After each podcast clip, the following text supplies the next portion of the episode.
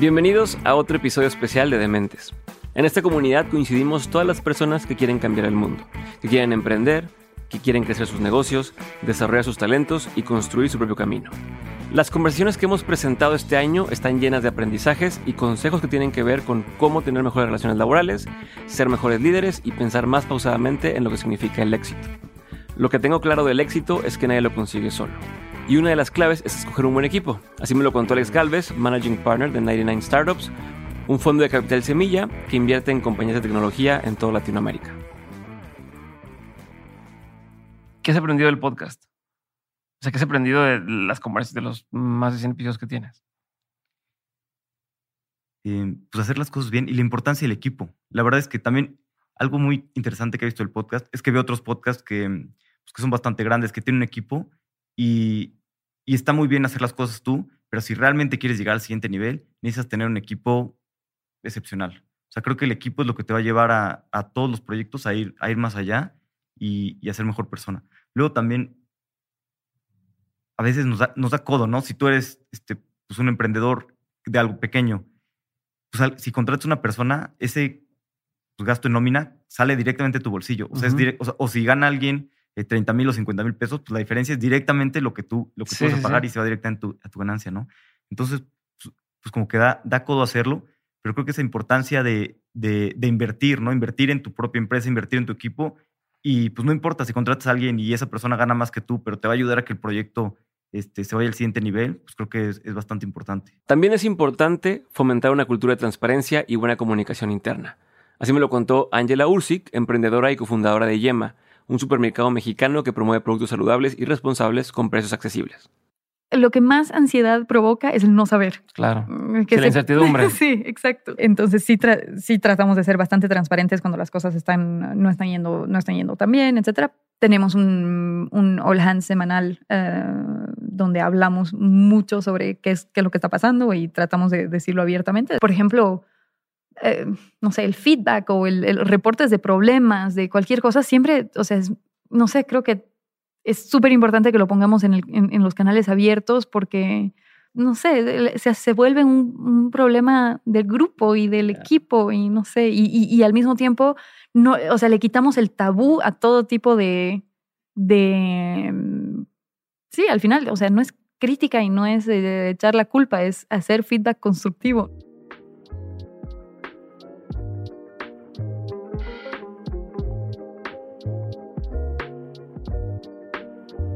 Y como dice Kiren Miret, que fue productora de Shark Tank México y Colombia y además fundó la heladería Morgana, el camino es más fácil si nos acompañan nuestros amigos. Tengo un corazón muy blando y suelo hacerme muy amiga de la gente con la que trabajo porque los respeto, porque somos amigos, porque van a mi casa, porque voy a las suyas, porque tenemos una relación extra laboral uh -huh.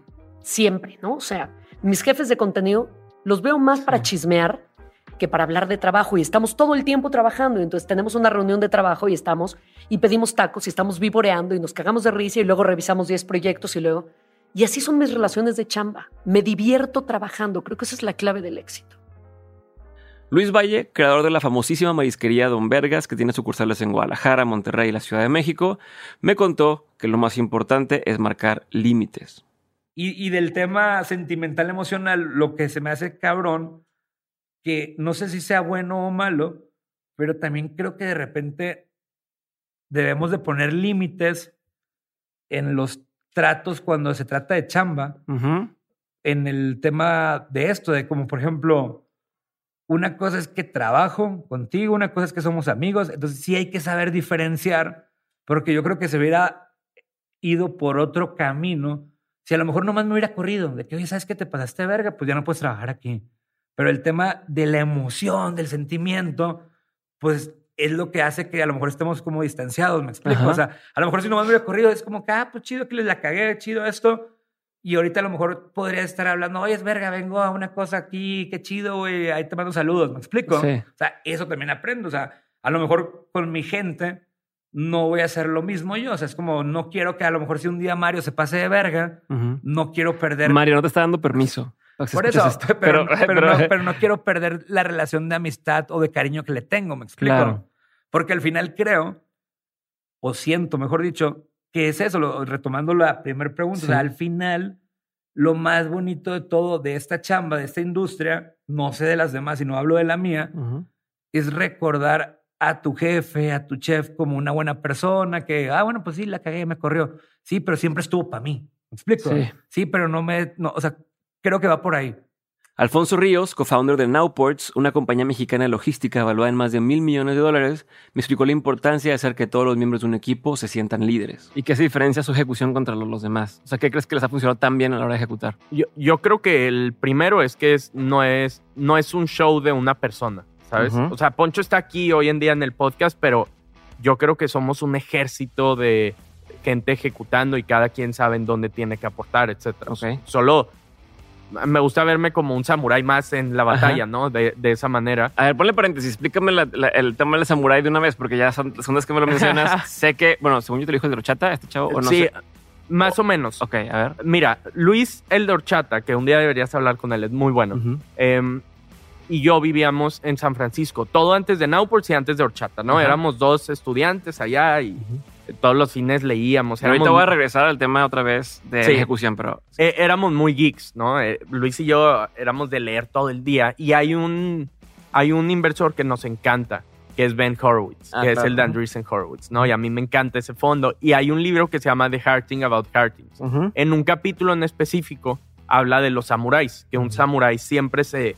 Cuando sale de su cama está listo para morir, ¿no? Y, y no es porque sea pesimista ni nada, sino simplemente lo va a dar todo en la cancha, se viste elegante porque si muere pues tiene que, Que como de esa que- forma. Sí, nada Y- de que, ah, me agarraron el día que fui en pijamas al, al súper, ¿no? Justo, justo. Y, y sí, tal cual, ¿no? Tienes que estar preparado. Y el tema del samurái nos gusta porque, pues, el samurái no es alguien que está dando órdenes desde su cuarto, ¿sabes? Es alguien que se bajó a la batalla y que entiende por qué es difícil vencer a un ejército y todo eso, ¿no? Ok. Entonces, cuando hablamos de Nowports, me gusta el sentido de todos somos samuráis. O sea, a nosotros, el o quiero pensar que el tema de ser un capitán o un general o un jefe, en este caso, jefe jerárquicamente, no suma nada de valor. O sea, lo único que suma valor es, una, si como líder ayudas a que los otros cumplan sus objetivos, porque creo que ese es el objetivo de un líder, ¿no?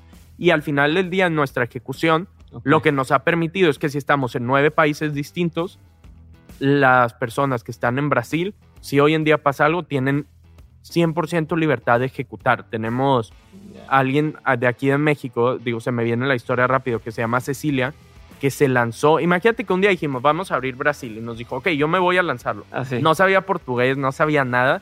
Y es como, ok, dale, lánzate. Eh, consiguió a través de Nowports, obviamente, dónde eh, aprender portugués, dónde nos teníamos que quedar, dónde era la oficina. Eh, empezó la oficina, ahora ya tenemos un country manager brasileño al 100%, Ujú. pero Cecilia fue como esa guerrera que se, que se lanzó a hablar ahí, ¿no?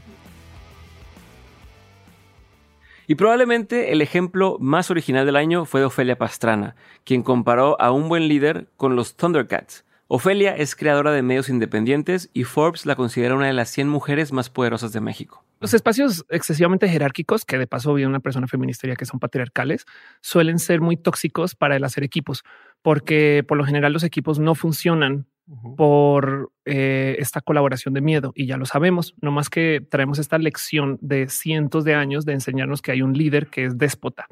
Y entonces tenemos que seguirlo porque le tenemos miedo y el liderazgo es del miedo, no construye gente ni equipos ni próximos líderes. El mejor ejemplo para entender esto, porque eso lo vienen hablando desde hace mucho tiempo de que hay que eliminar ese tipo de liderazgos, creo que podría ser los Thundercats. Ok. ¿Qué tanto recuerdas de León? No, Yo, yo- es que siempre me regaña Max porque no, no tengo nada de cultura ni de videojuegos, me parece perfecto. ni de animaciones. ni Compagino contigo, yo viví Pero una vida todo, muy ¿eh? así. Ok, bueno, los, los Thundercats, si ubicas. Sí, perfecto. Eh, los Thundercats en esencia son un equipo que primero que todo le hablan a la diversidad, es un equipo muy diverso, cada Sí. quien tiene una fortaleza diferente. Esto pasa mucho en los espacios de superhéroes y superheroínas.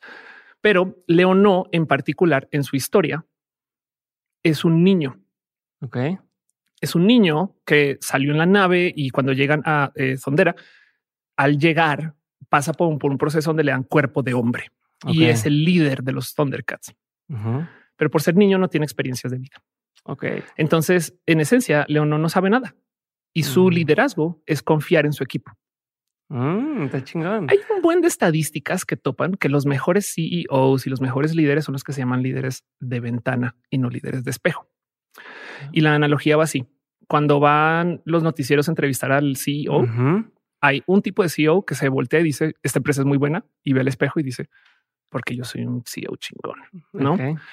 Las empresas que por lo general, y estoy hablando que esto es una realidad estadística, las empresas que por lo general generan más retornos, tienen eh, mejores ofertas de productos, ¿no? Que tienen más crecimientos y demás. Creo que ese libro es Good to Great, el que habla de esto. Ajá, ajá. Em, son las empresas donde el CEO se voltea y en vez de ver un espejo ve una ventana y dice, esta empresa es buena porque mis empleados son chingones. Leo no. Leo no, no sabe. Él tiene que confiar. Y de hecho, los Thundercats se trata acerca de él todo el día consultándole a la gente, aprendiendo los golpazos, escuchando consejos de por aquí, por allá y luego tomando la decisión. O sea, sí se responsabiliza por la decisión, pero como líder, él no es un líder jerárquico donde en esencia pide que le sigan porque le tienen miedo. Ese es Mumra. Ok. Mumra oprime a la gente con la que trabaja y por consecuencia, si te das cuenta, se queda sin colaboradores a cada rato. Nunca. Siempre está solo. Ok, ok. Así que los espacios de la educación donde la gente pide que exista un gran líder y nadie más, si bien puede que existan por tiempo corto y Ujú. funcione muy bien porque el líder es muy déspota y la logra, sabes? o sea, este eh, Scar funciona así Sí, en la ajá. La verdad de- del, del cuento es que los espacios de la colaboración funcionan mejor cuando no hay tanta jerarquía. Una de las decisiones más importantes de cualquier emprendedor es decidir con quién asociarse. El artista, pintor, escultor y tatuador Rodrigo Roji me habló de lo mucho que un socio nos puede ayudar a crecer. Tienes que saber muy bien a quién vas a meter a tus proyectos. ¿Cómo filtrarías quién sí entra a un proyecto? Son muchas cosas. O sea, obviamente, la primera parte. También, obviamente, con el tiempo vas aprendiendo qué tipo de so- qué diferentes tipos de socios. Sabes, hay gente que le puedes pedir, o sea, que puedes decirle, a ver, te vas a invertir, pero no te vas a meter en mi proyecto. O, te vas a, o vas, a, vas a ser mi socio porque vas a participar en mi proyecto. Empiezas a, a darte cuenta con el tiempo y con los socios y con sus, de, de qué manera puedes y te sirve y de cuál no te sirve en- meter gente a tus proyectos. Yo siempre, o sea, yo estoy donde estoy y voy a llegar a donde voy a llegar porque tienes que saber agarrarte de otra gente. O sea, no agarrarte no, no en el más sentido de la palabra, sino saber apoyarte de otra gente. Esa es la única forma. Tú solito, o sea, pues igual un día llegas, pero va a ser Vas a así. sea, mucho o sea, más. Pero saber y entender que también no, mi papá tiene una cosa que me ha dicho toda la vida que me encanta, que es, es mejor tener el 1% de algo gigante a tener el 100% de algo chiquito. ¿Sabes? Y eso, eso para mí es muy importante porque es esta parte donde dices, güey, dar, compartir en ese sentido de tus negocios, tus proyectos, todo, te, vas a, te va a sumar mucho más de lo que, o sea, y, la gente a veces siento que dice, no, es que, ¿cómo le voy a dar parte de mi empresa? ¿Y cómo le- Sí, güey, pero si, si le das parte de tu empresa vas a crecer más tu empresa, entonces Sí. Y todos contentos, güey. todos contentos, suma, o sea, te ven más cabezas, es donde vuelvas al mismo. Tienes que empezar a ser muy selectivo con qué cabezas vas a meter. Con Sofía Vélez, la CEO de Lulo Gelato, hablé sobre lo importante que es siempre mejorar los productos sin importar el nivel de ventas. ¿Qué crees que fue funcionando o qué crees que hizo la diferencia para que ustedes despegaran a, a- a este, aparte de este segmento premium? Pues que hemos, o sea, y que ha habido muchísima consistencia. O sea, yo, al- en lugar de buscar un queso de cabra más barato, estoy buscando a ver qué queso de cabra es mejor, más natural, más local, o sea, más cerquita, que esté aquí casi que me lo, lo produzcan aquí en Cadereyta y me lo entreguen súper fresco para poderlo utilizar. Igual la leche. Entonces, como que en lugar de buscar, no es que quiero más margen y quiero ganarle más, es no, a ver, ¿cómo, cómo puedo mejorar los ingredientes que tengo? Y, y también ha habido siempre un- una intención de todos los días cómo voy a ser mejor, o sea, cómo esta marca puede prestar un mejor servicio, puede entregar un mejor producto, mejor calidad, eh, podemos crecer, o sea, hacer crecer a los colaboradores, colaboradores internamente, etcétera. O sea, como mejor, mejor, mejor por todos lados. Ok. Y esa consistencia, pues sí ha rendido frutos, porque la gente que nos probó en todo local cuando empezamos hace ocho años y van hoy en día, pues es como, es que sí, o sea, vuelvo a probar, ya no voy a hablar más de queso de cabra porque van a pensar que es el único sabor, pero vuelvo a probar pistache con miel y es una delicia, o sea, y me sabe igual o mejor que la primera vez que lo probé, porque vamos, o sea, siempre yo les, eh, por ejemplo, a, a la encargada de producción, yo le digo, tenemos que buscar cómo, cómo eficientizar procesos y ciertos costos de ingredientes, pero jamás sacrificar calidad. O sea, nunca vamos a sacrificar calidad. Francisco Ochoa, mejor conocido como Don Pancho, es fundador del Pollo Loco y Taco Palenque. Él me contó sobre la atención que hay que poner a la calidad y el servicio, especialmente en industrias como la restaurantera. Pero la filosofía 100% nosotros es la calidad y el servicio. Salmo, que fuera CEO de, de Dennis y de otras compañías en Estados Unidos, siempre decía, no, este Pancho tiene eh, obsesión por, por el sabor, por la calidad. Pues yo creo que sí es cierto. Siempre hemos cuidado mucho eso. Pero ¿y cómo lo cuidas en, un- en un- en un negocio que tiene muchas sucursales? Tenemos, en el caso de Pollo Loco, eh, es el marinado. Ese, eh, están las reglas y esas se tienen que usar al pie de la letra, tanto el tamaño del pollo, ni más chico de este peso, ni más grande de este, porque también un pollo muy chico, pues ya dicen, "Oye, pues que está medio palomas, y muy grande tarda más en cocinarse y pierde la calidad, ¿no? Entonces tiene, tiene un rango como de 150 gramos del más chico al más grande. En el caso de Taco Palenque, tenemos una cocina en la que hacemos comisariato, en la que hacemos eh, gran cantidad de productos, todos los que se tienen que hacer, ¿no? y de ahí se va a, a- a las sucursales. Y mantenemos siempre el mismo sabor. Y cada, por ejemplo, un lote de, de, de- de- de frijol refrito o de menudo o lo que sea, lleva su, su fecha, fecha de caducidad y número de, lote. Entonces, si llega a una sucursal y pero un menudo que ah, está muy salado. A ver, Mero, le dije el otro día allá en, en San Antonio, "e- este menudo está muy salado. Eh, checa, de, que- sa- saca una bolsa de refri fría y calienta tantito, igual de salado. No, pues a ver qué es el lote es número del lote. inmediatamente, pum, pum, pum, a la cocina, avísale a todos los que le hayas vendido de este lote que paren de vender menudo y, y de inmediato, de emergencia, mándales un 911 con, eh, que no saquen nada de este lote porque está muy salado. Entonces, es la forma en que, en que podemos conservar Ok. esto, sí. Suena obvio, ya sé. Todas las empresas quieren crecer lo más que puedan, pero hay que tener cuidado al crecer. Así me lo explicó Juan Ángel Martínez, fundador y director de The Foodbox. crecer es diluir. Entonces, yo aquí tengo una taza de café y un americano es un shot de espresso en 200 mililitros de agua. Este, si yo meto ese mismo americano, ese mismo espresso de, de- de café, ese mismo shot de espresso en 500 mililitros de agua, o en un litro de agua, o en un litro y medio, entonces crecer es diluir. Ujú. Sí o sí. Es una ley. Ok. Todo el mundo dice, no, es que vamos a abrir 10 sucursales, 20 sucursales, 30 sucursales, un chorro de amigos que tienen restaurantes, este, no, ya voy a crecer y voy a ir, y, y le digo, "No, aguas, aguas, porque ya lo vivimos, lo estamos viviendo nosotros y no somos McDonald's que tiene 20 mil tiendas, Ujú. pero en, en de la 1 a la 5, de la 5 a la 10, de la 10 a la 15, empiezas, o de la 1 a la 2, empiezas Ujú. a experimentar esa dilución en donde necesitas más shot de, de- de café. Hasta este punto hemos escuchado consejos sobre crecimiento, trabajo en equipo, atención al detalle y desarrollo de producto. Todo eso es fundamental, pero otra parte que no hay que dejar de lado es el crecimiento personal. Álvaro Luque, director de Luque Academy, me dijo que el crecimiento de las empresas está directamente relacionado con el crecimiento personal de quienes la dirigen. Lo que ocurre es que el emprendedor no se ha dado cuenta, voy a hacerlo a nivel personal, el negocio soy yo. Ok. Y si yo no crezco, el equipo no crece. Y, y no me lo inventé yo, no me crean a mí, créanle a Tony Robbins, ¿no? 80% mentalidad, 20% estrategia.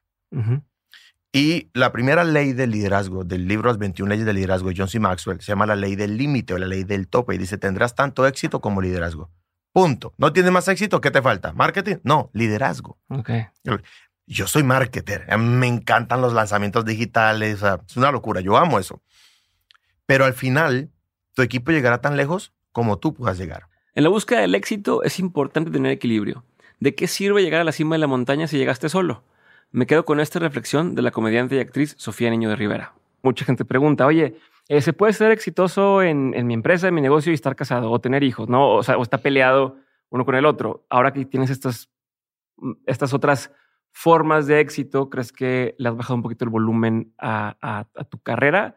¿O se divide como en los hijos? ¿Cuál quieres más? No, pues de alguna forma a los dos los quieres Sí, mm, igual, ¿no? sí. Este, bueno, eh, me imagino que a menos que cada uno salga muy madroso, pero este, ¿es así con, con la comedia? O si dices, eh, a lo mejor le bajo un poquito la intensidad o, o ya no agarro tantas oportunidades porque dejaría de tener éxito en lo demás? ¿O- En realidad, lo nunca lo mido por qué tanto éxito va a tener en una cosa o en la otra, sino más bien en... De hecho, ni siquiera me gusta hablar de éxito porque el éxito para mí es algo socialmente hecho, es algo que inventamos. Ah. O sea, es algo que la sociedad dijo, Un alguien, a- ajá, es algo que alguien dijo como, para que tú sientas felicidad y éxito en tu vida, tienes que ser esto y esto y esto y esto. ¿Por? ¿Por, ¿Por qué? O sea, a mí una persona, cualquier persona que sienta que tiene un equilibrio, digamos que, vamos a ponerlo como éxito, pero un equilibrio emocional, físico, eh, mental, profesional y demás, eso para mí es como lo que engloba el éxito. Entonces, no es que le haya dado más importancia a mi carrera o menos, sino más bien empecé a ver las prioridades distintas. Mm. Entonces, de hecho, he, he trabajado muchísimo todavía, pero le digo que no ya a ciertas cosas porque prefiero pasar tiempo con mi familia. O sea, no es de luego para tener éxito, es me la quiero pasar también chido acá. O sea, me O la sea, pa- para mí, o sea, para mí es más importante. Y hasta las cosas sociales también. Es como, vamos a una boda. No, porque vengo de tres fines de semana de gira y no he visto a mis hijos, entonces perdón, pero no. Entonces, para mí es muy importante más bien ver las prioridades que hay en mi vida y eso es lo que me va a dar equilibrio. Ok. O sea, yo busco mucho más equilibrio que éxito. Entonces, el éxito no es un lugar al que llegas, porque si, si todo el tiempo estás persiguiendo el éxito, nunca vas a llegar. El éxito es un camino entero.